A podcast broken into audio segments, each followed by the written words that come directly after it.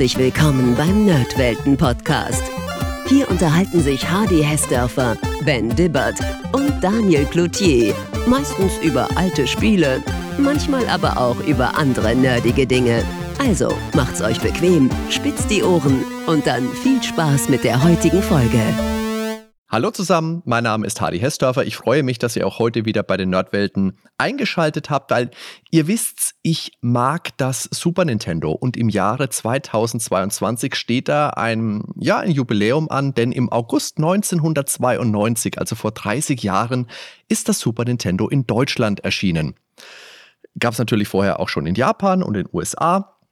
In Europa auch. Deutschland war da ein bisschen hinten dran. Da können wir im Verlauf vielleicht ein bisschen drüber sprechen. In dieser Folge soll es weniger darum gehen, was ist das Super Nintendo, was kann es, was macht es, sondern es soll heute mehr einen Insiderblick auf die Zeit geben, als die Konsole ihren Weg nach Deutschland gefunden hat und wie sie so angekommen ist. Und da freut es mich natürlich auch, dass dadurch sich mal wieder die Möglichkeit bietet, dass ich mit einem ganz lieben Freund sprechen kann, der schon ein paar Mal bei den Nerdwelten zu Gast war. Er war langjähriger Mitarbeiter von Nintendo, Chefredakteur des Club Nintendo Magazins, Übersetzer unter anderem von Link's Awakening, Secret of Mana, von Block, von SimCity. Er ist ein Mann für alle Fälle. Heute ist er Chef des Raptor Verlags, wo er neben anderen tollen Projekten auch immer noch sehr viel mit Videospielen zu tun hat. Und ich freue mich, dass ich ihn heute jetzt doch endlich nach diesem langen Monolog mal wieder bei uns begrüßen darf. Es ist natürlich mein guter Freund, der Claude Moas. Servus, Claude. Hi. Ja, äh, danke, gebe ich gerne zurück. Freue mich auch mal wieder über Nintendo sprechen zu können. Ja, es wird definitiv mal wieder Zeit. Und wir haben es ja gesagt, oder ich, und ich habe es ja gesagt, du hast zu dieser Zeit bei Nintendo gearbeitet und da würde mich primär gleich mal interessieren, wann hast du denn eigentlich bei Nintendo angefangen? War das Super Nintendo da schon verfügbar? Jein, also äh, in Japan war es verfügbar, in Deutschland nicht oder in Europa nicht. Und das war letztendlich auch der Grund, warum ich überhaupt angefangen habe, weil Nintendo gab es ja in den 80ern schon in Deutschland, allerdings nicht von Nintendo selbst, sondern nur durch Vertriebspartner. Das heißt, ähm, die haben Kontingente aus Japan gekauft und die dann eben hier in den äh, Spielwarenhandel gebracht. Allerdings war klar, Nintendo braucht eine eigene Filiale in Europa. Nintendo hatte ja auch eine eigene Filiale in den USA. Europa ist einfach ein zu großer Markt gewesen, um das nur über Vertriebsfirmen zu machen. Das heißt, Ende der 80er wurde eine, eine Europazentrale bei Frankfurt gegründet, ganz klein, bei zwei Personen, die, die erstmal mit dem Aufbau beauftragt waren. Und ja, hauptsächlich ging es zu der Zeit, als, als die Firma gegründet wurde, um, um den Gameboy. Aber um, in den Startlöchern war halt der, der europäische Launch von dem Super NES oder Super Nintendo. Habe ich gleich einen Fehler gemacht, weil äh, das war eine der Sprachregelungen damals, dass wir nicht Super NES sagen. Ja, das war das Ziel. Also ich habe angefangen im, ich überlege gerade, Ende 1991 war das. Und ähm, war auch von Anfang an ging es eigentlich um den Launch vom äh, Super Nintendo, um das vorzubereiten. Eingestellt wurde ich als Texter. Das heißt, mein Job war in der Anfangszeit Werbebroschüren zu schreiben, Artikelpässe für den Handel, Pressemitteilungen und solche Geschichten. Und jetzt ist das Super Nintendo in Deutschland ja erst im August auf den Markt gekommen und im Rest von Europa schon im April. Weißt du doch mhm. ungefähr, woran das lag? Das hat mit diesen Vertriebsstrukturen zu tun.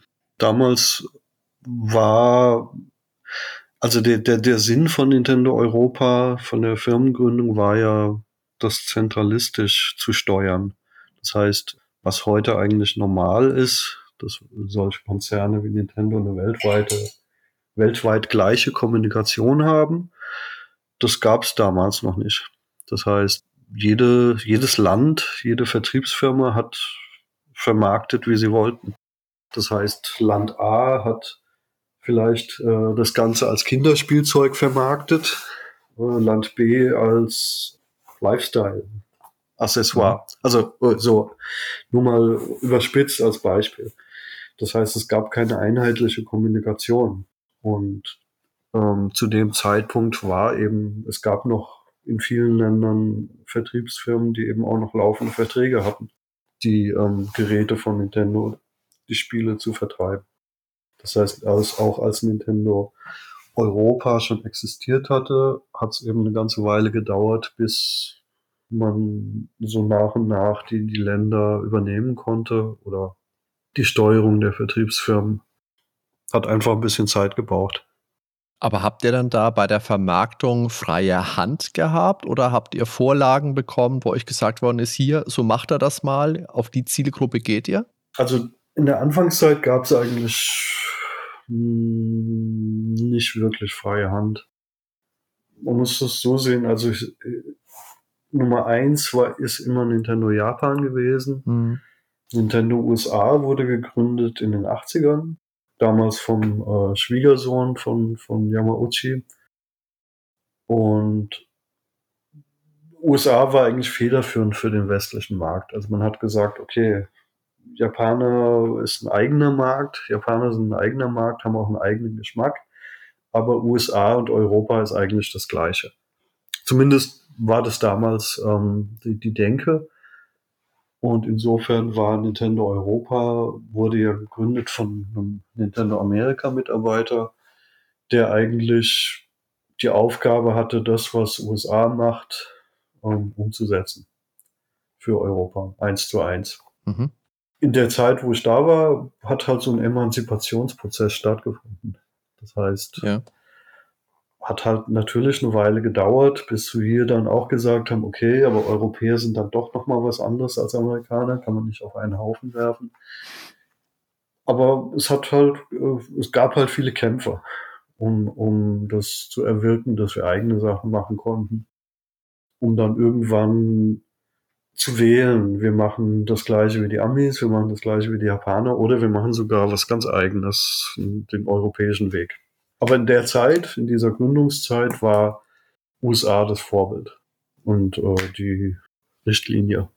Das finde ich ganz spannend, dass du das sagst, weil äh, wenn du jetzt sagst, es war am also in Japan hat man so gesehen, dass man USA und Europa gleichgesetzt hat, aber warum orientierte sich das Design des Super Nintendo dann nicht an der klobigeren US-Version, sondern an der runderen Super Famicom-Version? Also genau weiß ich nicht. Ich, ich, könnte mir vorstellen, dass es eine erste emanzipatorische Tat war. Mhm.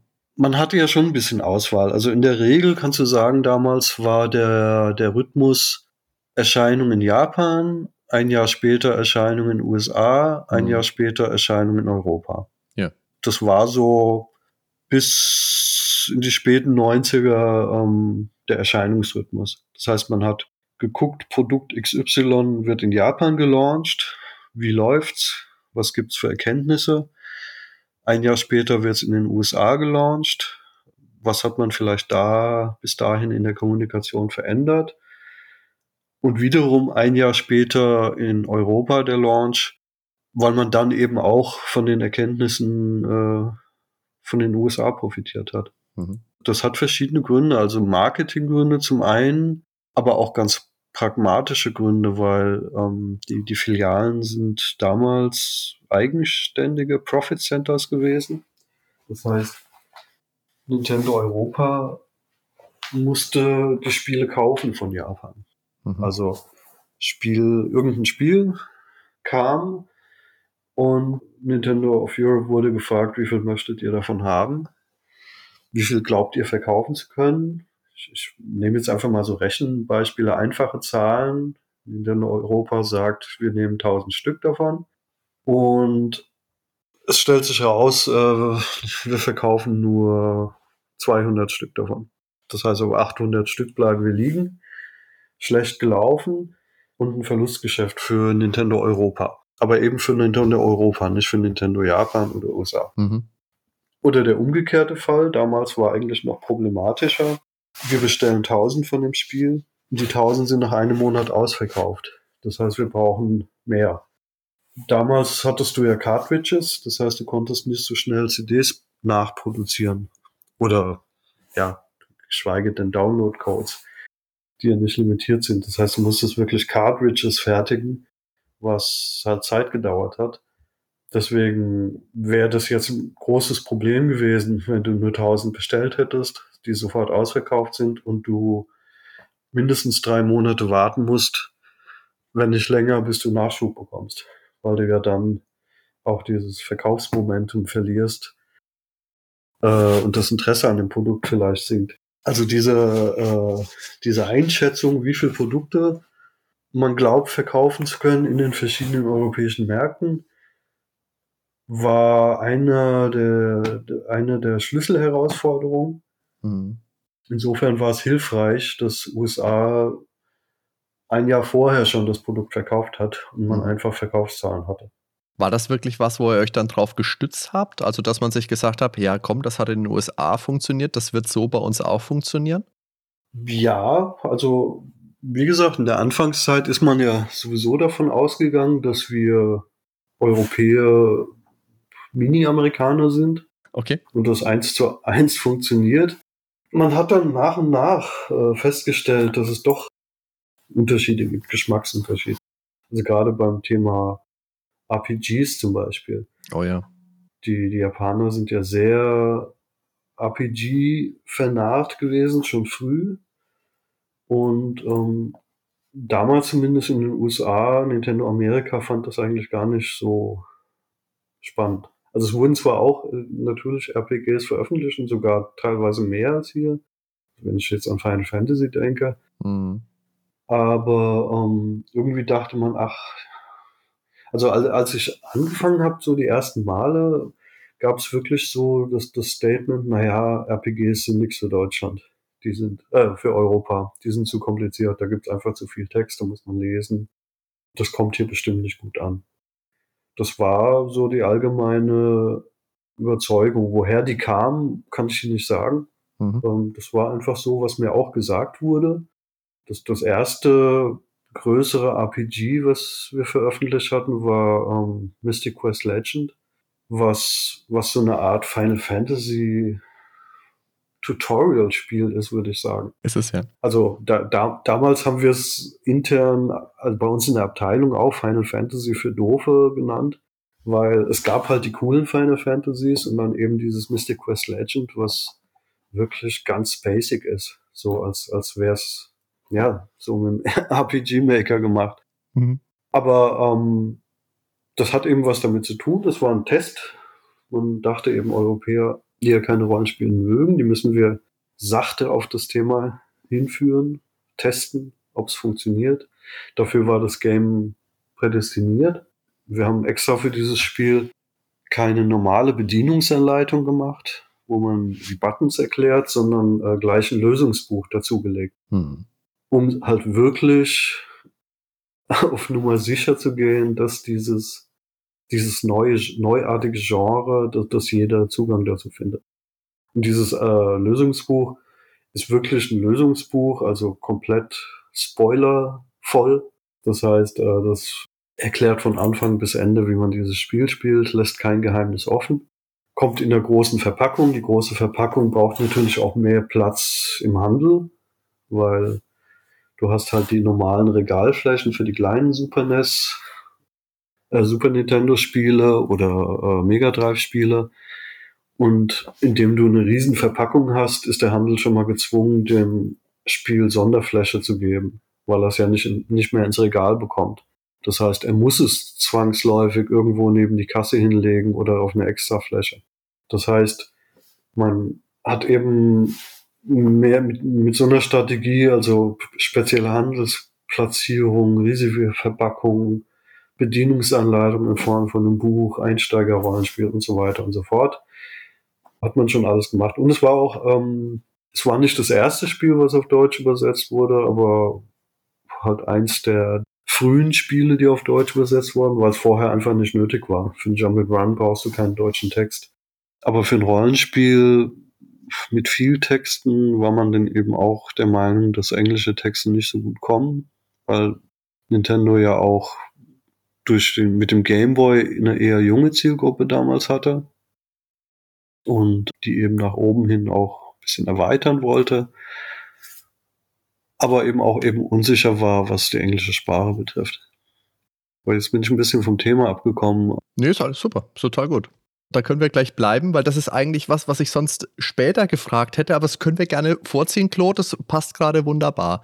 Jetzt bist du schon auf diese Big Box Spiele eingegangen, hast auch schon gesagt, okay, man hat den deutschen Spieler oder den europäischen Spieler eher so eingeschätzt, naja, komm, RPGs, da sind die nicht so firm mit, wir packen mal diese Spieleberater mit rein.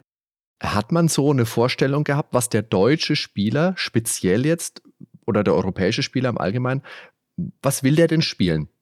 Naja, gut, also ich denke, man ist ja nicht so, so äh, wissenschaftlich an die Sache rangegangen. Ähm, man hat wirklich die, die äh, Verkaufszahlen in den USA gesehen, mhm. die Verkaufszahlen in Japan, dachte eben an die Sprachbarriere hauptsächlich. Also die Sprachbarriere war wahrscheinlich eins, eins der wichtigen Argumente gegen ein RPG, gegen, dagegen, das einfach so zu veröffentlichen. Und man hatte eben auch mit ganz anderen Spielen die ersten Erfolge gefeiert. Mhm. Aber war denn dann dieser Spieleberater, den ihr beigepackt habt, war das dann was, was ihr euch ausgedacht habt oder gab es das vorher in den USA meinetwegen schon? Nee, das ist was wirklich Europäisches. Okay. Das war für diesen Launch ja. äh, extra designt. Und weißt du auch noch, wie man dann entschieden hat, welche Spiele bekommen denn jetzt einen und welchen keinen? Ich meine, klar, die komplexeren, also Super Metroid meinetwegen oder Secret of Mana, das ist alles klar. Aber jetzt gab es ja in Schweden meinetwegen auch eine Version von Zelda 3 mit dem Spieleberater, die es bei uns hm. nicht gab. Jetzt muss ich gerade mal überlegen. Zelda 3, du meinst A Link to the Past? Ja, genau.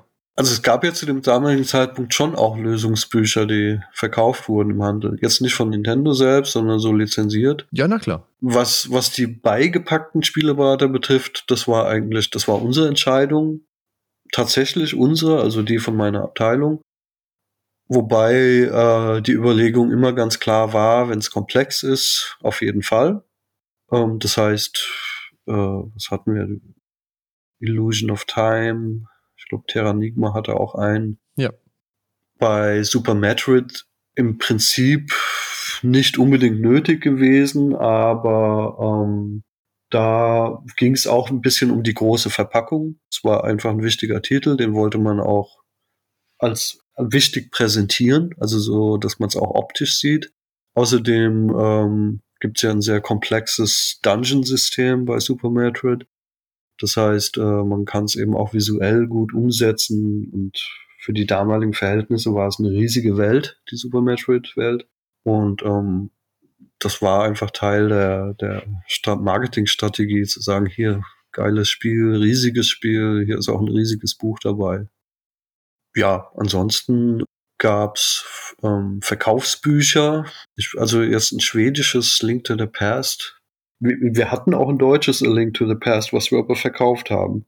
Ja, das gab es natürlich, aber ohne ja. den Spieleberater, also ohne das Bundle mit dem Spieleberater. Also das kann tatsächlich, Skandinavien zum Beispiel war bis sehr spät noch eine äh, Verkaufsregion mit eigenem Vertriebs, mit eigenen mhm. Vertriebsfirmen. Ah, okay. Also ähm, als ich angefangen habe bei Nintendo of Europe, wurde gerade Nintendo Frankreich gegründet und es gab äh, zwei Filialen, meine ich. Und im Laufe der Zeit sind immer mehr Filialen dazugekommen. Also Nintendo Spanien ist dann irgendwann äh, existiert, ähm, gegründet worden, Nintendo England und so weiter. Mhm.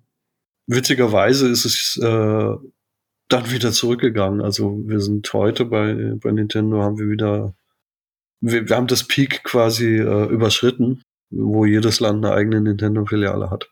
Mhm. Aber ähm, ich denke, die Schweden haben das einfach damals für sich entschieden als Verkaufsargument. Sie werden wahrscheinlich das Buch genommen haben und gesagt haben, hier, großes Bundle, können wir nochmal äh, den Preis erhöhen und so. Als ich mit dem Ben in der Nerdwelten Episode 15 über Terranigma gesprochen habe. Da haben wir auch einen alten Test aus der Megafun beigezogen. Und da wurde dem Spiel wirklich vorgehalten, dass dieser Spieleberater dabei liegt, dass er das Spiel zu leicht macht. Und deswegen gab es auch einen Punkteabzug. Mhm. Was war denn so dein Empfinden? Wie sind diese Spieleberater denn angenommen worden damals? Oder wie hast du sie denn gesehen, wenn du schon so bläst? Ja, also die bei, bei Mystic Quest Legend, das war ja tatsächlich ein Wunsch meines Chefs, also vom, vom Herrn Ota, dem Präsident von NOA damals, mhm. der einfach gemeint hat, äh, das Spiel kapiert niemand hier, äh, wir brauchen den, das Lösungsbuch. Das hat mich schon ein bisschen geärgert, weil das war so, als, als wären wir alle verblödet und könnten nicht mal so ein Rollenspiel spielen und brauchen eben dieses Lösungsbuch. Hm. Das hat mehr so ein bisschen meinen Stolz angegriffen, weil ich mir gesagt habe, es, man könnte es auch ohne. Ja. So im Nachhinein, glaube ich, aber war es eine gute Entscheidung. Eben aus den Gründen, die ich genannt habe, weil für die Vermarktung war es einfach echt eine feine Sache und es war ein imposantes Paket. Ja. Es war eben kein kleines Super NES-Spiel, sondern eine riesige Verpackung. Und das würde ich auch für die nachfolgenden Rollenspiele sagen, wo diese Bücher dabei waren. Ich, klar, wird es Spieler geben, die genauso jetzt äh, denken wie ich im ersten Augenblick, die sich ein bisschen entmündigt äh, vorkommen dadurch. Und ein Spieleredakteur natürlich, weil ein Spieleredakteur ist eben auch ein Profi. Ja. Aber ähm, für die Masse auf jeden Fall war es gut, würde ich schon sagen. Einfach um das ganze Thema aufzuwerten. Ah, Secret of Mana fällt mir noch ein und ähm, Secret of Evermore, wo auch Bücher dabei waren. Natürlich. Also ich denke, das war auf jeden Fall äh, eine ähm, super Strategie. Und ich glaube auch, dass die Leute, ich meine, du bist ja nicht gezwungen, in das Buch reinzugucken. Ja. Es haben ja auch damals, hat ja, haben ja auch die, die, die Konsumenten-Hotline, die Telefone geglüht, weil viele Leute angerufen haben, Fragen gestellt haben. Die zum Beispiel kann ich mich noch erinnern, dass die Abteilung äh, schon skeptischer war, dass wir diese Bücher machen, weil die eben auch gesagt haben, okay, gräbt, untergräbt das nicht so ein bisschen unsere, äh, unsere Abteilung oder unseren Job, indem wir die Lösung in dem Buch verraten und die Leute nicht mehr angewiesen sind anzurufen. Das ist auch ein spannender Punkt, an den ich jetzt auch gleich noch einhaken will, weil das ist ja etwas, das gab es früher, das gibt es heute nicht mehr so wirklich, aber es hatte ja damals wirklich eine eigene Konsumenten-Hotline, wo die Leute angerufen haben und gesagt haben, keine Ahnung, ich, hier an der Stelle komme ich nicht weiter. Ähm, Claude, wie komme ich denn jetzt bei Secret of Mana aus diesem Kochtopf bei den Goblins wieder raus? Was hast du denn für Erinnerungen an die Hotline? Also Gott sei Dank hat äh, niemand Claude gesagt und äh, Gott sei Dank war ich auch nicht bei der Hotline, weil das schon ein krasser Job war, fand ich. Also äh, als ich angefangen habe, wurde mir das erzählt, dass es sowas gibt. Ich konnte mir das gar nicht vorstellen. Und ähm, die Hotline gab es übrigens, war eine der ersten Abteilungen, die, die Nintendo hatte. Also es gab wirklich eine äh, Vertriebsabteilung und die Hotline. Und dann erst nach und nach sind die anderen Abteilungen entstanden. Und wenn du bei Nintendo damals angefangen hast, gehörte eben auch zu deiner Einarbeitung, dass du mal einen Tag bei der Hotline verbringst und dich äh, neben einen der Berater setzt und zuhörst, um, um halt die Zielgruppe kennenzulernen und Nintendo kennenzulernen und so weiter. Also ich fand das schon ungewöhnlich, dass es sowas gibt. Ich meine, das ist letztendlich, es gab ja kein, ähm, kein Internet. Hm. Es gab kein, keine Let's Plays, das gab's alles nicht. Das heißt, äh, du hast halt. Wir hatten ja nichts. wir hatten gar nichts, ja. Also man, man hat dort angerufen, äh, das war eine kostenlose Nummer auch noch. Äh, das wurde irgendwann auch abgeändert, aber es war eine kostenlose Nummer. Du hast dort angerufen und gesagt, hier, ich stehe hier vor dem Dungeon und äh, komme nicht weiter. Und der Hotline-Mitarbeiter, ja, was für ein Spiel spielst du denn? Äh, Zelda ja, wie heißt denn der Dungeon? Ja, keine Ahnung, aber hier stehen zwei Bäume davor. Und, ähm, ah, zwei Bäume, okay. Und dann hat natürlich jeder dieser Hotline-Mitarbeiter eine Datenbank gehabt, also ein PC mit einer Datenbank. Die Datenbank war die Datenbank von Nintendo Amerika. Mhm. Das heißt, ähm, die, es gab ja auch kein Google Translate. Die war auf Englisch. Und für die Hotline, weil das ja die, wir, wir reden ja von der Steinzeit der Gaming-Branche, oder der, der späten äh, Steinzeit oder frühes Mittelalter der äh, Gaming-Branche. Du hast einfach gar nicht so viele professionelle Game-Berufe gehabt. Das heißt, Nintendo hat sich da irgendwo in Unterfranken ähm, angesiedelt und hat dann äh, im Stadtanzeiger nach Angestellten gesucht ähm, für eine Game-Hotline und hat eben nur Leute aus der Umgebung genommen, also aus Unterfranken. Arg gut. Da aus den ganzen aus den ganzen Kuhkäffern. Das waren keine Game-Leute. Man hat einfach nur Leute gewollt, die am Telefon sitzen und Antworten geben. Telefonisten, Aha. könnte man sagen. Jetzt konnten die teilweise kein Englisch, die da gearbeitet haben. Oder sie haben so krass unterfränkisch gesprochen, dass du sie kaum verstanden hast. Vorsicht, gell? ja, ich, ich würde gerne den Dialekt nachmachen. Ich kann es auch nicht. Aber ich fand's halt, das fand ich eben aus, hatte auch wirklich ja, durchaus witzige Aspekte. Also du hast eben dieses Kind gehabt am einen Ende des Telefons, was versucht hat, den Dungeon und sein Problem zu beschreiben. Und auf der anderen Seite hast du irgendein unterfränkisch sprechende, was weiß ich, gehabt, die, die kaum Englisch konnte, die dann in dieser Nintendo Amerika Datenbank gesucht hat, welches Dungeon bei Zelda zwei Bäume davor hat. Und oh ähm, so hat es funktioniert. Und äh, das war äh, total bizarr. Also ich fand das verrückt. Ja. Ich fand das auch sehr anstrengend. Also nach diesem Tag, in dem ich zugehört habe, ich war schlagkaputt. Das war einfach. das glaube ich ja. Echt nervig. Und was halt auch ein Problem war, du hast halt Kinder, kostenloses Telefon. Okay, wollte ich fragen. Mhm. Also hast du Streiche, Telefonstreiche. Oh Gott.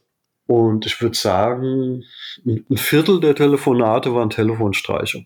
Also du gehst ans Telefon und kriegst eine Trillerpfeife ab. Oder du gehst ans Telefon und hörst ein Furzkissen oder was auch immer. Es gab, also es ist jetzt kein Scherz, es gab tatsächlich einige, die sogar in, äh, gemeint haben, sie müssten eine Therapie machen wegen dem Job, weil ihnen dieses einfach zu sehr belasten würde oder sie wären nervlich am Ende.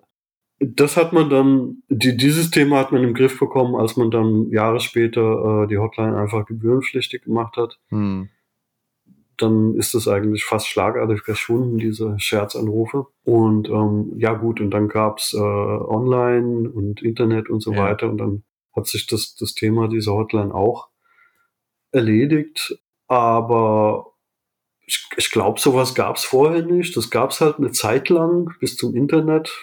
War, war so ein Modell, das hat vielleicht maximal zehn Jahre existiert.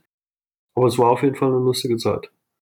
Weißt du noch, wie groß die Hotline war? Wie viele Leute da gleichzeitig in, war ein Raum, oder? In einem Raum waren? Hm, also, als ich angefangen habe, war sie noch klein. Da waren es zwölf Leute. Sie mhm. ist dann, glaube ich, in Spitzenzeiten bis auf 50 angewachsen. Okay. Und dann halt wieder gesunken und dann bis ins, ins Nichts halt, äh, bis ja. es sich aufgelöst hat wieder. Okay.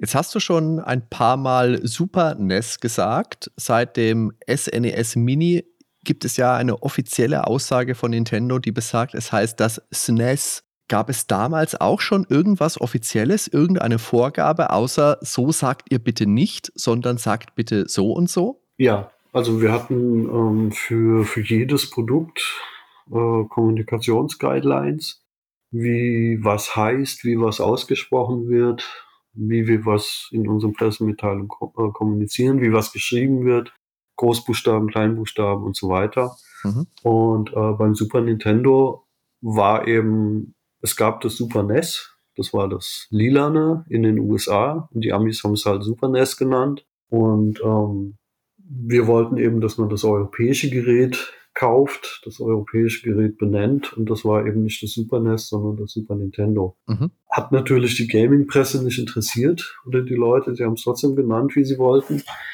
Für uns war es halt wichtig, äh, diese Sprachguidelines beizubehalten. Gab es denn auch, Claude, was für mich ja unfassbar wichtig ist, mhm. gab es einen richtigen Artikel für der, die das Super Nintendo? Gar keinen. Ist gar kein, okay. ja, also ähm, das ist schon wichtig. Wenn, wenn wir Texte schreiben, wenn wir offizielle Texte schreiben, ist es ähm, ja.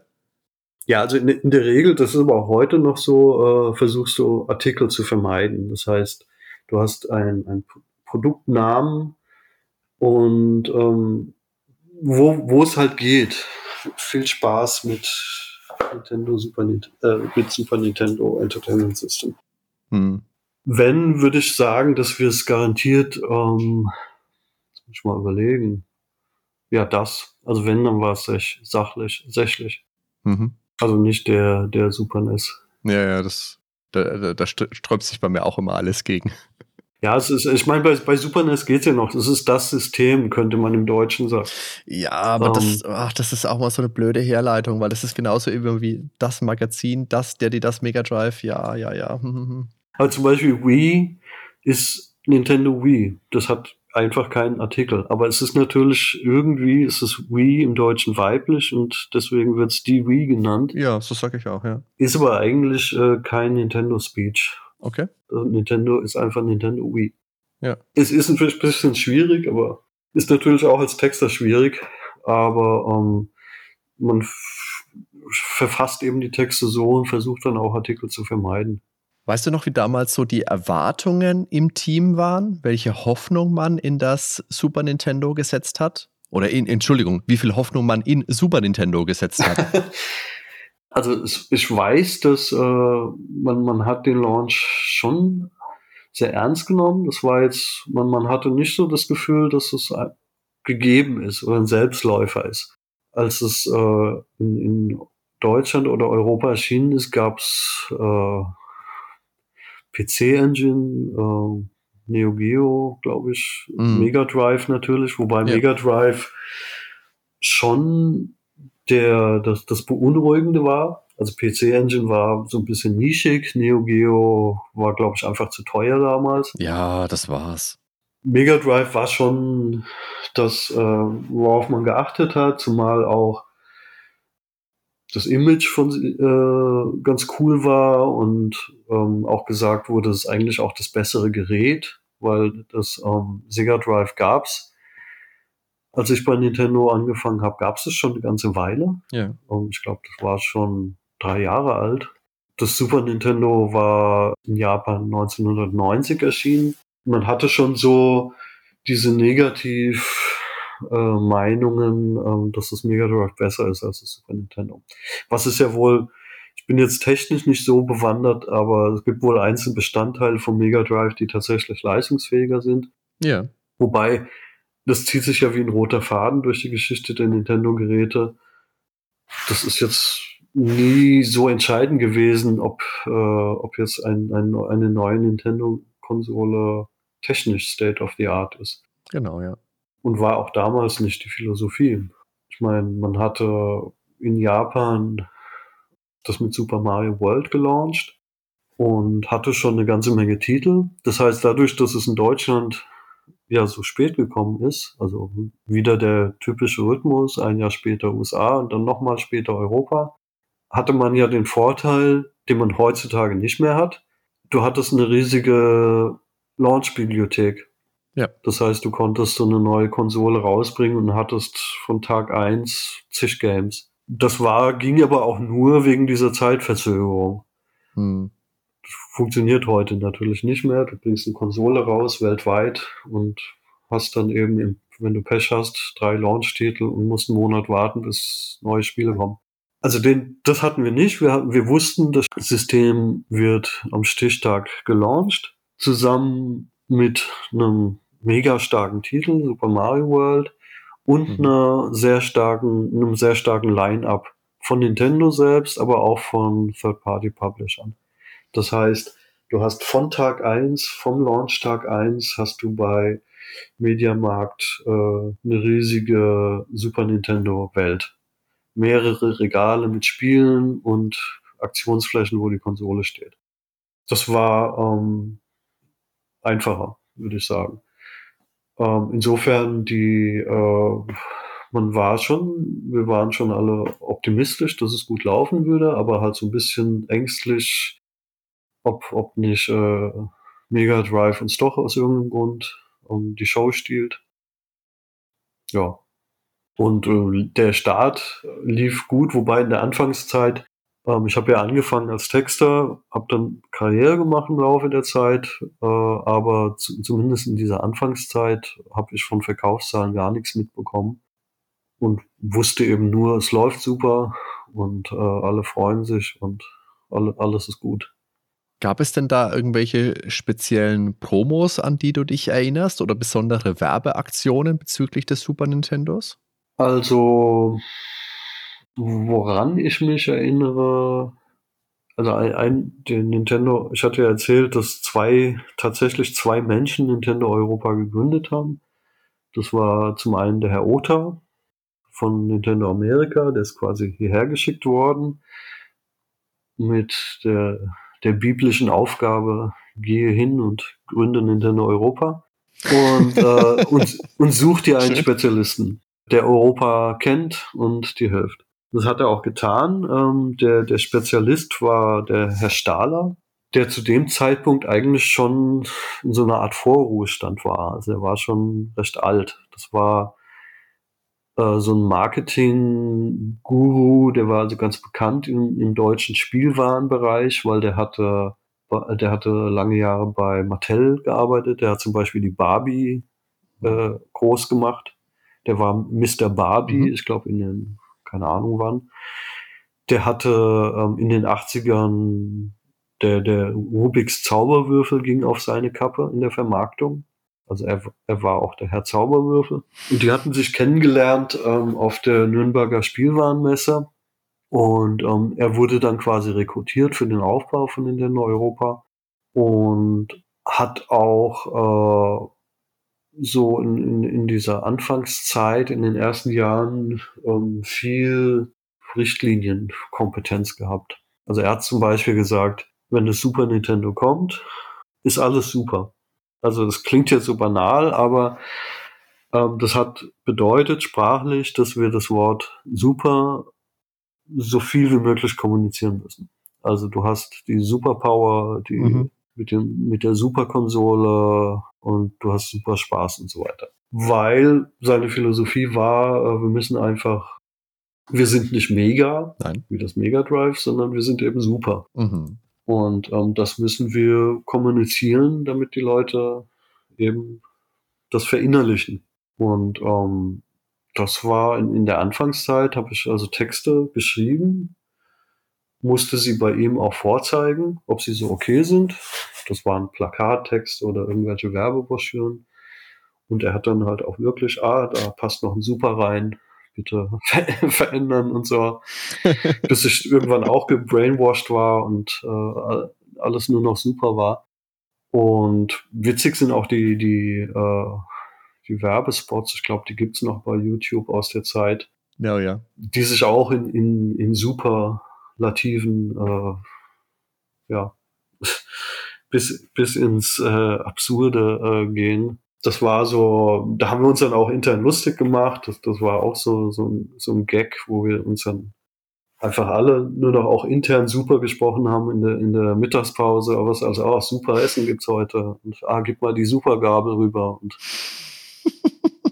also solche Richtlinien gab es von ihm muss halt sagen, er war natürlich schon älter, betagter.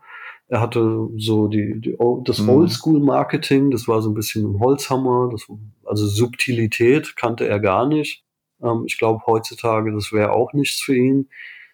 Ähm, zu dem Zeitpunkt war es aber okay. Er hat auch, äh, er hat halt zum Beispiel argumentiert, der Handel, für den Handel musste so sprechen. Die, die Einkäufer bei Mediamarkt und Saturn das sind äh, ganz einfache Menschen. Und du musst, wenn du mit denen redest und Werbung machst, musst du ganz einfach reden. Und deswegen ist es gut, wenn alles, wenn du ganz, das ist das Super Nintendo und ein super Game und so weiter. Nintendo Japan hat ja ähnlich, ich meine, viele Super Nintendo Spiele haben auch ein Super davor. Ob es jetzt Super Castlevania 4, Super Ghosts and Ghosts, Super Mario Kart wo Nintendo wollte halt damit verdeutlichen, zu welcher Konsole das gehört. Damit halt ganz klar ist, ah, Super Metroid gehört zum Super Nintendo und nicht zum Mega Drive. Äh, er hat es halt noch äh, übertragen auf, auf die Kommunikationssprache. War eine super Zeit. war denn damals, also du hast es glaube ich schon ein bisschen verraten, aber der Fokus war schon stärker auf Super Nintendo als auf Game Boy ausgerichtet damals, oder? Aber trotzdem war der Game Boy ja 1992 ja die best, bestverkaufte Konsole weltweit. Ja, also äh, gut, ich habe jetzt nur vom Super Nintendo gesprochen, weil das ist ja glaube ich das, der Fokus deiner Sendung. Ja. Der Game Boy war schon da, als ich kam. Der, der hat schon gesiegt quasi war ja auch jahrelang, äh, ist nichts an den Gameboy rangekommen. Um den musste man sich gar nicht so Sorgen machen. Also da würde ich schon mhm. fast sagen, das waren Selbstläufer. Ja, okay. se selbst wenn es mal Versuche gab, Game Gear oder irgendwelche äh, asiatischen Konsolen oder so, ähm, das ist ja nichts auch nur annähernd an den Gameboy rangekommen und insofern äh, war der jetzt nie ein Sorgenkind oder was man halt so launchen muss wie, wie ein Super Nintendo. Zumal ein Gameboy äh, eben auch, den kaufst du, äh, da, da denkst du jetzt nicht, der, der erfordert kein großes Nachdenken. Den steckst du in die Tasche, den nimmst du mit in die Schule. Ähm, ein Super Nintendo bedarf ja schon so ein bisschen Organisation. Also eine Konsole. Du musst sie kaufen, du musst ja. sie im Wohnzimmer hinstellen oder du musst diskutieren, stellen wir sie ins Kinderzimmer oder, oder ins Wohnzimmer. Das kaufst du halt nicht einfach so. Es ist auch teurer. Die Spiele waren auch teurer. Insofern ähm, war, war das Marketing auf jeden Fall komplizierter vom Super Nintendo. Kannst du dich denn da erinnern? Gab es mal Stress also sei es jetzt seitens von Japan oder von deinem Chef mit irgendwas, womit die Leute überhaupt nicht einverstanden waren. Also was jetzt primär mal die Werbung betrifft. Eigentlich nicht. Ähm, also hier in Europa eigentlich gar nicht. Es gab natürlich immer, wenn, wenn Preisanpassungen waren, bisschen Ärger. Ich weiß, dass das äh, Super Nintendo, ich glaube, relativ kurz nach dem Launch wurde der Preis ein bisschen reduziert. Ja, ich glaube drei Monate später, ja. Ja, also ich weiß gar nicht mehr von, von wie viel auf wie viel. Irgendwas um die 300 Mark waren es, glaube ich, damals. Es müssen 329 zum Launch und dann 299 Mark gewesen sein. Also eigentlich nicht viel, habe ich so damals empfunden, aber ich habe mitgekriegt, dass doch so, so ein Mini Anfang 90er Jahre Shitstorm kam wegen der Preisreduzierung. Mhm halt die, die es dann eben drei Monate später gekauft haben, sich beschwert haben. Was ja heute auch irgendwie normale Härte ist. Preis, Preisänderungen. Du hast ja bei Steam auch Spiele, die einen Monat später im Sale sind und so. Also damals haben sich die Leute schon aufgeregt über die Preispolitik, aber ähm, ansonsten gar nicht. Wirklich äh, gar nichts. Okay. Jetzt kommt eine Frage, da blutet mir immer ein kleines bisschen das Herz, aber wie wurde denn damals entschieden, was aus Japan übernommen wurde und was nicht? Weil es kamen ja vor allem längst nicht alle Spiele zu uns, also jetzt besonders Top-Spiele wie das Mario RPG oder Final Fantasy VI oder Chrono Trigger, das ist ja besonders verwunderlich. Liefen diese Rollenspiele wie Secret of Mana? Ja, das ist ein Action-Adventure, schon klar, ist kein Rollenspiel trotzdem liefen diese Spiele nicht so gut oder war es zu aufwendig, zu, sie zu übersetzen? Oder weißt du noch, dass, woran das lag? Warum diese Spiele nicht kamen? Hm, ja gut, da gibt es verschiedene Gründe. Also es gibt natürlich die, wenn wir jetzt mal in, den, in, den, in das Ende vom Lebenszyklus vom Super Nintendo gehen, also eins, eins der, der späten Super Nintendo-Spiele war zum Beispiel Super Mario RPG oder ja. Final Fantasy VI. Hm da war, da gab es schon politische Verwerfungen zwischen Square und Nintendo und da ging es darum, weil Square hat ja zu dem Zeitpunkt auch schon für die PlayStation an, an Sachen gearbeitet. Das waren eigentlich so die eher die Gründe, warum jetzt diese Spiele nicht erschienen sind. Hm. Also klar, man hätte sie noch veröffentlichen können, aber wie gesagt, das Super Nintendo war eben auch schon betagt. Also zum Beispiel Super mhm. Mario RPG ist, ich glaube, das ist 96 erschienen. Und da gab es aber auch schon, das war schon so die Nintendo 64-Phase, glaube ich. Ja. Yeah. Und so eine Übersetzung, das hatten wir in, in der anderen Sendung mal, äh, wie, wie, wie wir damals übersetzt haben. Ja. Yeah. Das ist halt nicht so geflutscht. Also das hat schon Geld gekostet äh, Leute mhm. hinkarren und äh, Testing und so weiter und so fort. Teilweise weiß ich es nicht, also bei Final Fantasy VI zum Beispiel war es so, dass wir schon sehr weit mit der Übersetzung waren von dem Spiel, bis dann einfach eines Tages hieß, äh, ist der Europa-Release ist gecancelt. Also ich würde sagen, wir waren so ja, also die äh, alle, alle Namen, Items und so weiter waren übersetzt. Glaube, der Anfang vom Spiel war übersetzt, aber dann kam halt einfach Stopp. Chrono Trigger, keine Ahnung. Ich weiß, dass wir Ogre Battle zum Beispiel, äh, mhm. Ogre Battle ja. March of the Black Queen, äh, das war sehr weit übersetzt, das Spiel. Okay. Spannend. Und das hatte mich noch gewundert damals, weil ich das zum Beispiel als kompliziert erachtet habe. Ja. Also von dieser, wir hatten es ja anfangs, äh, dass die Europäer zu doof sind für Rollenspiele. Jetzt salopp formuliert. Und Ogre Battle fand ich schon relativ anspruchsvoll mit dieser ganzen esoterischen Thematik noch und den Tarotkarten und so. Ja. Aber da wurde angefangen zu übersetzen und da hieß es dann aber, nö, doch nicht. Warum? Spannend. Keine Ahnung. Okay. Ja. Letztendlich die Entscheidung, ähm, also es gab äh, eine, eine Allocation-Abteilung, die, die bestand aus zwei Japanern die haben äh, jedes Spiel, was in, in Japan erschienen ist, ähm, sich angeguckt, haben es dann verschiedenen Leuten bei Nintendo of Europe zum Testen gegeben. Da gab es so einen Evaluierungsbogen. Das heißt, ab und zu habe ich auch mal Spiele getestet. Da musstest du dann halt angeben, ja, es macht Spaß und du glaubst, das ist was für den europäischen Markt und so weiter. Und letztendlich haben die beiden zusammen mit dem Firmenchef äh, beschlossen, ob ein Spiel nach Europa kommt und wenn ja, wie viele Stückzahlen nach Europa kommen. Mhm. Die haben jetzt aber auch nicht sich in die Karten gucken lassen, warum, wie, was entschieden wird. Gab natürlich Spiele, die, die waren auch Flops wo äh, man dann halt auf der Ware sitzen geblieben ist. Also zum Beispiel Block war jetzt nicht so der Burner damals. Aber Secret of Mana zum Beispiel war schon recht erfolgreich. Also das kann, mhm. kann, man jetzt nicht als Flop bezeichnen. Und es war ja auch Secret of Mana oder auch selbst Mystic Quest Legend war okay. Ähm, und es ist ja dann auch so ein bisschen unsere Politik gewesen, jedes Jahr einen großen Rollenspieltitel zu haben. Also es gab mhm. dann eben Illusion of Time, dann gab es Evermore, Terranigma. dann gab es Terranigma, Lufia.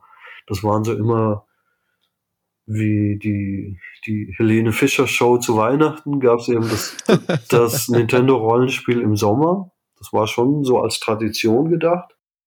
Aber äh, waren halt natürlich in Japan gab es deutlich mehr als in Europa. Ich glaube sowieso, ich, ich weiß jetzt nicht die Zahl, aber es ist ja von allen Super Nintendo-Spielen, die es gibt, ist ja, glaube ich, nicht mal die Hälfte in Europa erschienen. Hm. Ja, das ist, wenn man sich da wirklich äh, tiefer mit beschäftigt und sich die Spiele anschaut, die in Japan rausgekommen sind, dann findet man wirklich ganz viele tolle Spiele, wo man sich fragt, hey, warum ist das damals nicht bei uns rausgekommen? Ja. Also, die sind auch an mir äh, komplett vorbeigegangen, obwohl ich dort gearbeitet habe. Also bei uns im Verlag haben wir einen, der ist äh, Chris, kennst du ja auch. Selbstverständlich. Ja, der ist äh, so auch Super Nintendo-Fan und ähm, das ist er ja. Der geht total ab auf diese japanischen Spiele und der erzählt mir immer von japanischen Spielen, von denen ich noch nie was gehört habe, obwohl ich zu der Zeit bei Nintendo gearbeitet habe. Aber ähm, die sind einfach nicht auf meinem Tisch gelandet. Also das, ja. da waren ja sowieso nur die Spiele, die wir dann wirklich veröffentlichen. Und ab und zu mal habe ich auch mal so ein Spiel angetestet für diese Evaluierungs, äh, für dieses Team, um dann meinen Senf dazu zu geben. Aber ähm, bei manchen hat es mich auch super geärgert. Also Final Fantasy VI war so damals yeah. zumindest eins meiner Lieblingsspiele. Ich habe mich halt total gefreut, als ich davon ausgegangen bin, dass wir es in Europa veröffentlichen, bis dann halt die, die Anweisung kam, nö, doch nicht. Warum auch immer. Ja, also gerade bei Final Fantasy Chrono Trigger, das sind ja wirklich Spiele, wo es auch gerade im Nachhinein sehr schade ist. Aber wie ist denn das? Hast du mitbekommen? Da gab es ja später auch Fanübersetzungen. Also ich habe auch einen guten Freund, der Manu Löwe, der hat sich irgendwann in den 2000ern hingesetzt, hat sich gedacht, verdammt, es gab damals keine Übersetzung, das mache ich jetzt mal, hat dann einen tollen Patch gemacht. Aber hast du dich mit sowas mal beschäftigt, dass du dir dann angeschaut hast, was hätte sein können? Nee, gar nicht. Ich glaube, das liegt auch so, so ein bisschen jobmäßig. Also ich bin habe mich halt auch immer mit dem jeweils Aktuellen beschäftigt. Hm. Und tatsächlich auch heute habe ich eigentlich nur mit aktuellen Videogames zu tun. Das heißt, ähm, ich nehme mir immer mal vor, wenn ich Zeit habe, tauche ich mal wieder ein in, in, die Welt des Super Nintendo oder so. Ähm, ich krieg das halt nicht hin und ich weiß auch nicht, kenne halt auch die Szene nicht.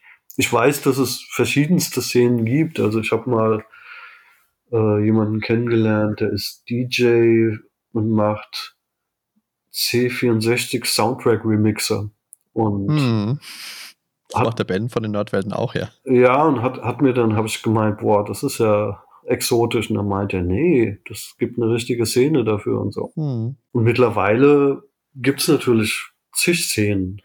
Also die kenne ich auch gar nicht.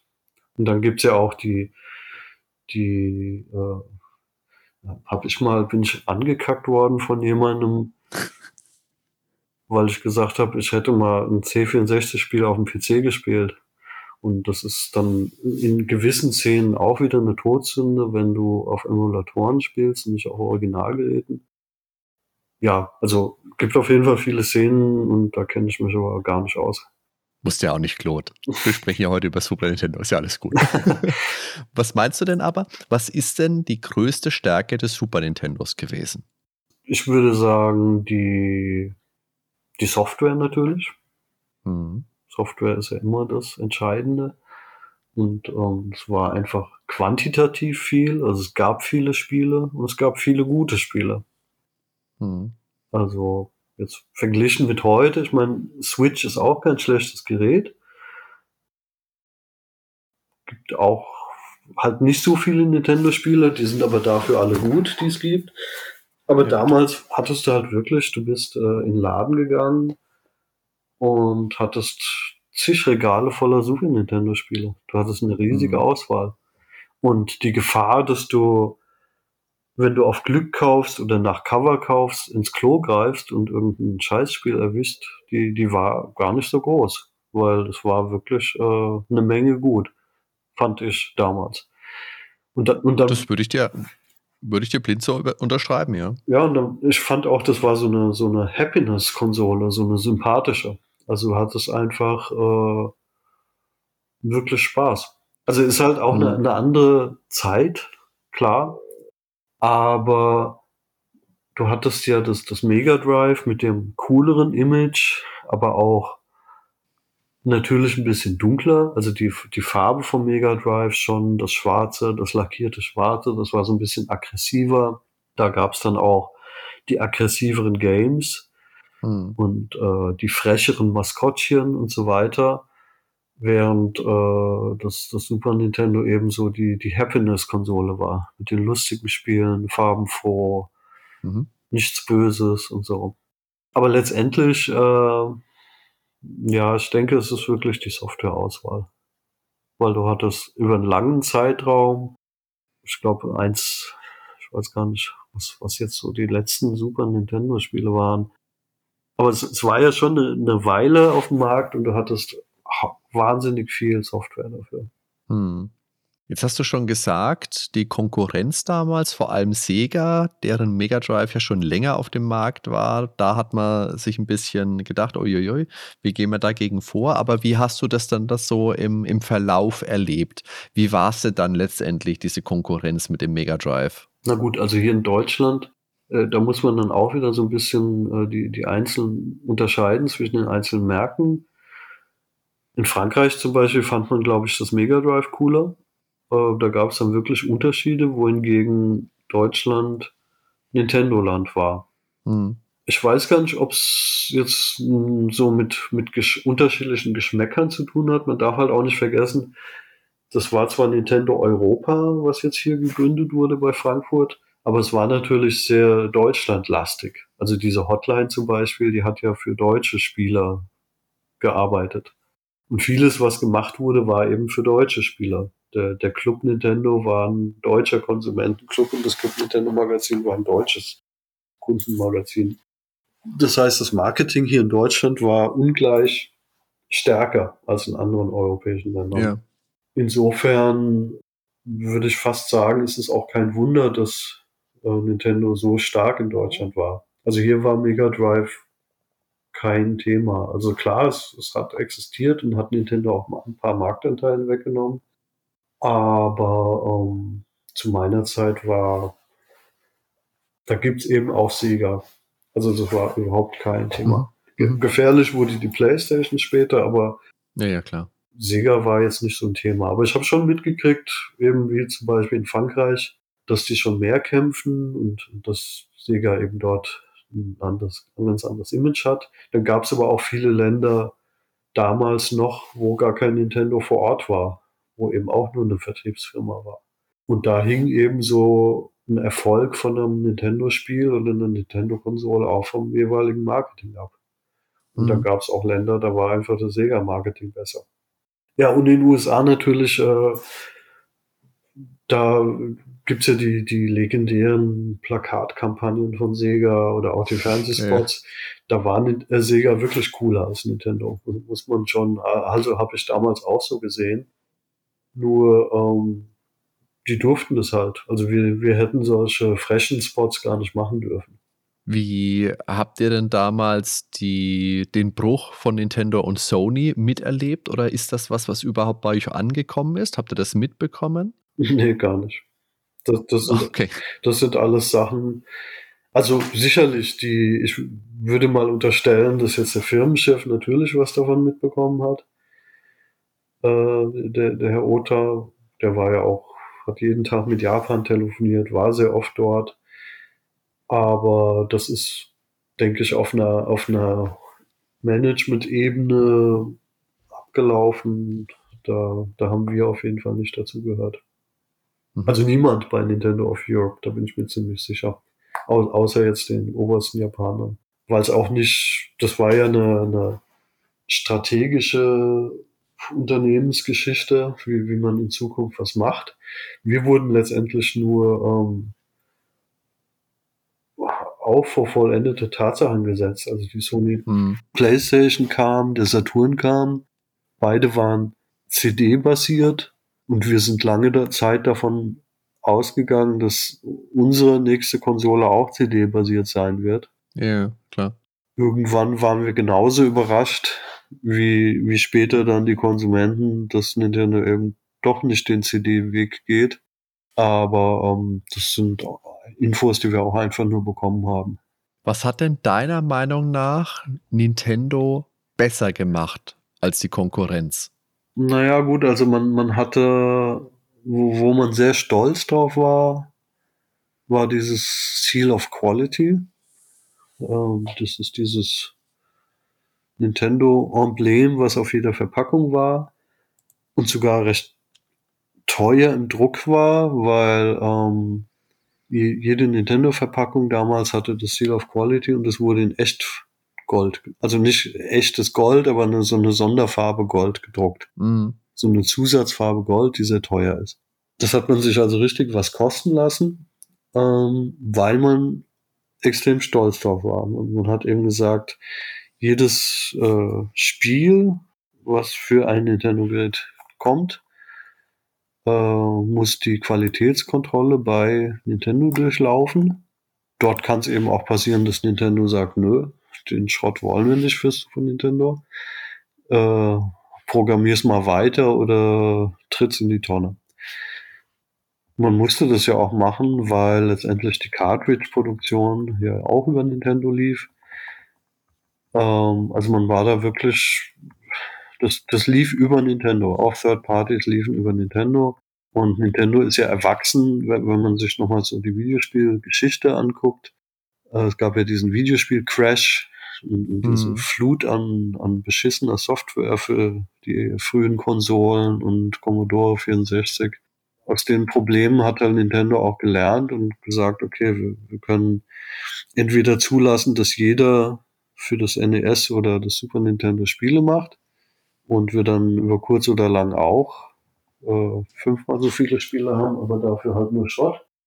Oder wir haben eben das Seal of Quality und gewährleisten dadurch, dass es gute Software gibt. Wäre jetzt eine Theorie von mir, äh, was Nintendo besser gemacht hat. Das heißt, äh, ich weiß auch zum Beispiel, dass Nintendo viel auch Tipps gegeben hat, äh, Firmen, also auch Third Parties, die ihre Spiele dann vorgestellt haben bei Nintendo und Nintendo sich dann Zeit genommen hat, die Spiele zu spielen und äh, eben gesagt hat, hier mach das doch mal anders oder ändere doch mal was da an der Steuerung oder was auch immer. und diese äh, Third Parties damals echt gut Unterstützung bekommen haben. Vielleicht gibt es auch technisch irgendeinen Grund, das kann ich dir jetzt nicht sagen, ob das Super Nintendo irgendwie besonders einfach zu programmieren war, das, das weiß ich nicht. Für meinen Teil kann ich eben wirklich sagen, dass Nintendo als, als Bereitsteller der Plattform sehr bemüht war, von Anfang bis Ende. Also bei der Entwicklung des Spiels, dann eben dem, dem Verpassen des Seal of Qualities, wenn das Spiel fertig ist. Und wir haben aber auch damals äh, den Third Parties sehr bei der Vermarktung geholfen. Also es gab doch viele Third-Party-Hersteller, wo wir auch das Marketing mit übernommen haben. Was mit dazugehört vielleicht, äh, was, was Nintendo besser gemacht hat. Früher zumindest, heute ist natürlich auch wieder eine andere Welt. Äh, da funktioniert das ganze System ein bisschen anders, aber ähm, damals, weiß ich, sind auch viele Third-Party-Spiele bei uns in der Abteilung gelandet, wo wir eben Sachen für gemacht haben. Das bringt mich gleich nochmal auf eine Frage, weil du hast ja vorhin auch gesagt, du hast wirklich auch Spiele aus Japan mal angespielt, die dann letztendlich nicht erschienen sind. Ja. Aber fällt dir da spontan irgendwas ein, wo du sagen würdest, das ist dir im Gedächtnis geblieben, weil du dir gedacht hast, meine Güte, Leute, das kann doch nicht euer Ernst sein? Nee, also ich habe ja auch nicht so oft jetzt diese japanischen Spiele angetestet. Das habe ich ab und zu mal gemacht, auch hauptsächlich bei äh, Actionspielen, die jetzt nicht ähm, textlastig waren, weil ich kein Japanisch mhm. spreche. Wir hatten auch so ein paar Hardcore Leute bei, bei Nintendo, also besonders in dieser Konsumenten-Hotline, die sogar japanische Rollenspiele gespielt haben, ohne Japanisch zu verstehen. Mhm. Was ich schon damals total äh, sinnlos fand. Die haben mir dann erklärt, ach guck doch mal hier, das Zeichen bedeutet Hi und das heißt, das ist Ja. Bei irgendeinem Gespräch mit einem äh, NPC, wo du halt überhaupt nicht weißt, worum es geht und dann nützt mir es auch nicht, wenn ich weiß, was Ja und Nein heißt beim Anklicken. Aber egal. Die hatten da irgendwie Spaß dran. Ähm, ich habe das nicht so oft gemacht, diese Spiele angetestet. Ich habe selber amerikanische Spiele gespielt, die dann fertig waren. Also wie zum Beispiel mhm. als Final Fantasies oder Chrono Triggers, die äh, in den USA rauskamen. Die Spiele habe ich bekommen, die habe ich dann eben daheim gespielt. Aber mir ist jetzt außer den großen, wichtigen Spielen nichts eingefallen. Ich habe immer mal über die Schulter geguckt und ich habe halt damals so diese beliebten Genres in Japan äh, mit Mechas, also irgendwelche Roboter, die mhm. gegeneinander kämpfen oder irgendwelche kreischenden Anime-Mädchen, Spiele. So sieht der typische japanische Kram. Der, das hatte ich zwar gesehen und das hatte mich aber persönlich nie interessiert und ich weiß auch gar nicht, wie sehr es damals auch wirklich angekommen wäre hier in Deutschland. Weil da gab es ja noch nicht diese Anime-Manga-Szene, wie sie, wie sie es heute gibt. Also kann, kann, fällt mir jetzt kein Beispiel ein. Okay. Gibt es denn in Bezug auf das Super Nintendo etwas, von dem du sagen würdest, hier hat man eine Chance verpasst? Das muss jetzt nicht nur sich auf Spiele beziehen. Also die lassen wir jetzt vielleicht mal aus. Ich glaube, das haben wir eigentlich schon mhm. ganz gut behandelt, aber vielleicht mal hardware-technisch. Also sei es jetzt äh, Satella View oder, oder ähnliche Dinge, was es da vielleicht noch so gab. Nö, finde ich eigentlich nicht. Also Settler View hätte überhaupt nicht funktioniert in Deutschland zu dem Zeitpunkt. Mhm. Ich meine, es funktioniert ja noch, genau genommen, noch nicht mal Internet heute in Deutschland, wenn, wenn du auf dem Land lebst. Ja, das kann ich bestätigen gab viele, viele, Nintendo ist ja schon recht innovativ, was so Peripheriegeräte, Steuergeräte und sonst was betrifft. Kann man Nintendo ja nicht vorwerfen, dass sie nicht herumexperimentieren. Sei es Lightguns oder eine Angel als Steuerung von einem Spiel und so weiter. Die gab es alle nicht in Deutschland. Die hätten allerdings auch, äh, die wären kein Gamechanger gewesen. Also, das, auch wenn, selbst wenn sie Nintendo veröffentlicht hätte, wären sie irgendwo in der Nische dahin da bin ich mir ziemlich sicher. Insofern, äh, dem, dem Super Nintendo kann man eigentlich nichts vorwerfen. Man hätte halt in dieser Endphase, also ich sag mal so 95 ist das Ganze gekippt.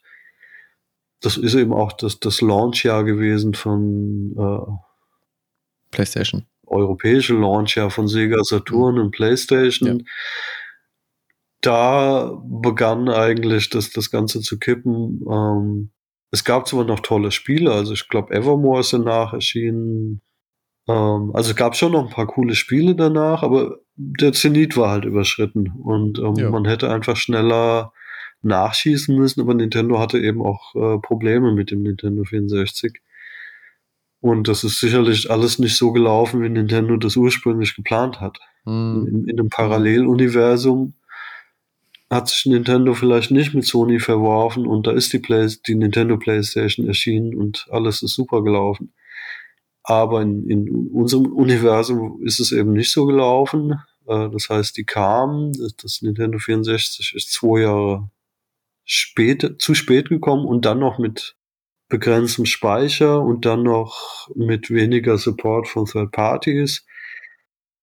Äh, ist halt alles schlecht gelaufen. Aber die, die heile Welt war wirklich bis 95, ähm, wo Nintendo eine super, Konsole, eine super Konsole in der Tat hatte. Gott, das steckt immer noch in meinem Kopf. äh, und äh, nö, alles, alles perfekt, finde ich, in der Zeit. Tolle, tolle Spiele, eine richtig gute Auswahl, tolle Jump'n'Runs, äh, richtig Nachschub. Du hattest fast monatlich irgendein Highlight. Also ähm, das, das war schon echt nice. Hm. Also ich merke schon, ich fürchte, Claude, wir werden um eine separate Folge um das N64 auch nicht umrumkommen. Das oh. würde jetzt aber, glaube ich, viel zu weit führen. Ja. Ich glaube, wir kommen langsam mal zum Ende. Eine Frage hätte ich jetzt noch. Ja. Was ist denn, weil du jetzt gesagt hast, es war so die heile Welt, was ist denn so deine schönste Erinnerung an die Super Nintendo-Zeit? Mm. Gerne auch im Plural, wenn du mehrere hast. Gut, also ich habe hm, ein, einige Lieblingsspiele aus der Zeit, also zum Beispiel Super Metroid hat für mich, glaube ich, immer so einen, einen Platz in meiner ewigen Top Ten. Ich habe hab das mhm. damals geliebt. Ist auch so, dass ich heute dieses Genre Metroidvania, also ich habe auch Super Castlevania geliebt. Und mhm. die, die Fusion aus den beiden Spielen ist ja noch heute ein beliebtes Genre. Das hat mich irgendwie sehr geprägt, das von den Spielen her. Ich fand, es war, es war eine coole Zeit. Also was ich zum Beispiel damals geil fand, viele Videospielabteilungen in den Kaufhäusern. Also da gab es ja richtig große Videospielabteilungen, ja. Themenwelten, wo, mhm. wo auch viele nach der Schule hingegangen sind, um einfach den Nachmittag dort zu verbringen. Mhm. Das gibt's ja in der Form heute nicht mehr. Das fand ich zum Beispiel ziemlich cool, dass du so eine richtige Szene hattest und sowas äh, Gemeinschaftliches. Du hast natürlich heute auch gemeinschaftlich und du zockst online, aber damals bist du eben ins Kaufhaus gegangen und hast mit irgendjemand, der auch aus der Schule gerade kommt, äh, zusammengezockt. Und du hattest die Sega-Welt, die Nintendo-Welt und so weiter.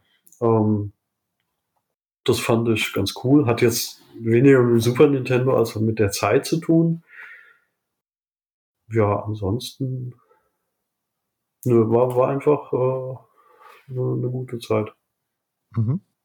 Fällt dir sonst noch irgendwas Wichtiges ein, was wir auf gar keinen Fall vergessen dürften, wenn wir über den, die Deutschlandphase des Super Nintendos sprechen? Mm.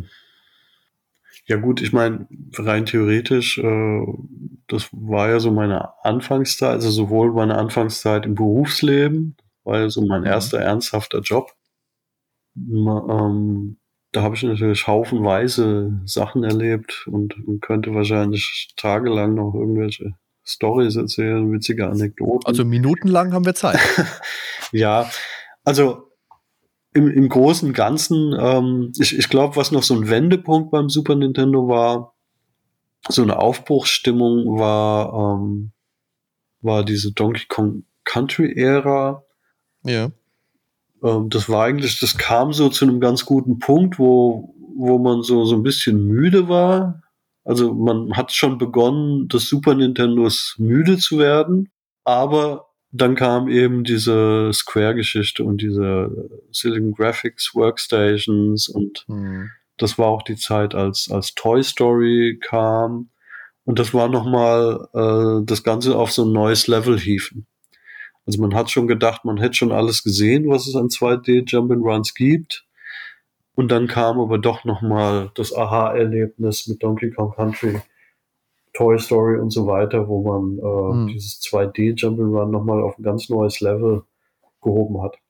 Ist aber auch so, so euphorisch man damals war. Ich, ich weiß noch, als ich äh, meine erste Playstation hatte und ähm, was ich damals geliebt habe, war Battle Arena Toshinden. Mhm. Und das hat mich wirklich bekümmert. Also ich habe tagsüber bei Nintendo gearbeitet und dann bin ich abends heimgegangen, um Battle Arena zu spielen. Und habe mir einfach gedacht, scheiße, ich würde das lieber auf einem Nintendo-Gerät für, für meinen Arbeitgeber spielen, von meinem Arbeitgeber spielen. Aber es ist einfach zu geil. Ich muss fremd gehen und das auf der Playstation spielen. Das hat mich schon traurig gemacht, dass wir einfach solche Möglichkeiten nicht hatten. Weil für mich war das einfach so ein Flash, die, dieses 3D-Spiel damals und, und speziell dieses Fighting Game. Also ich bin so ein Fighting Game Fan auch. Ich fand auch Street Fighter äh, geil und habe sehr lange gespielt, alle möglichen Evolutionen davon. Aber die Fighting Games auf der Playstation waren dann eben nochmal ein ganz anderes Level und die haben mich halt richtig gekickt damals.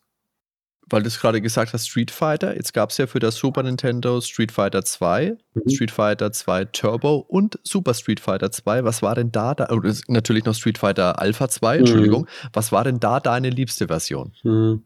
Ja, also bei dem ersten hatte ich halt den Wow-Effekt. Ja. Deswegen, das hat sich viel mehr in mein Gehirn gebrannt als die ganzen äh, Nachfolger. Turbo war lustig, war nochmal eine Variation auch mit der Geschwindigkeit. Aber ansonsten würde ich schon sagen, dass das Street Fighter 2, The World Warrior, wo, wobei ich auch gar nicht, also ich, ich weiß nicht, weiß man, wie viele Street Fighter 2 es gibt? Viele. ja. Also, ähm, nee, ich habe, also wirklich ewig, da gab es schon zig andere Street Fighter 2s, habe ich immer noch das Original Street Fighter 2 gespielt. Mhm. Bis ich dann irgendwann geswitcht bin und jetzt zum Beispiel mag ich Street Fighter 4 sehr gerne.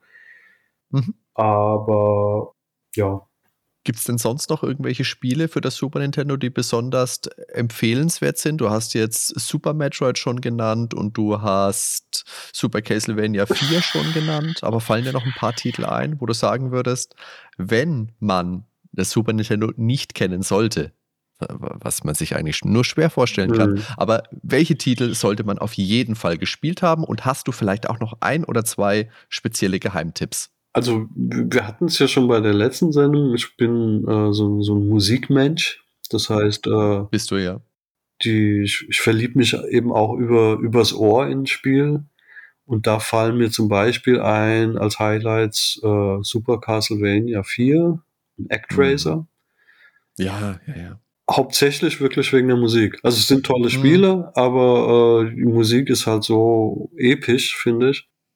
Mhm. Ja, die, die fand ich auf jeden Fall genial. ActRaiser war auch grafisch damals ganz gut. Es war eins der frühen Super Nintendo-Spiele und äh, sah trotzdem mit am besten aus von allen Super Nintendo-Spielen.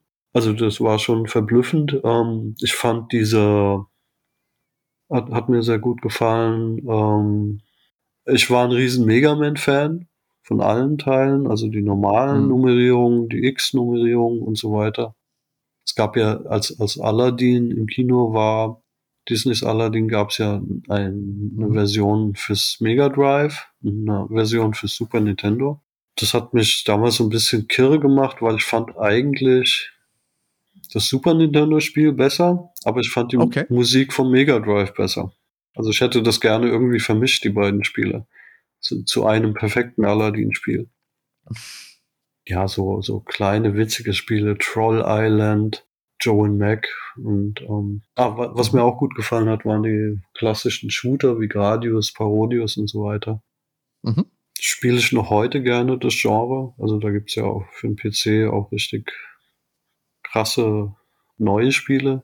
Gehen, gehen so ein bisschen unter, weil ich glaube, das Genre ist einfach nicht mehr so zeitgemäß, aber damals war es halt noch hip und hat, hat mir mhm. auch wirklich gut gefallen.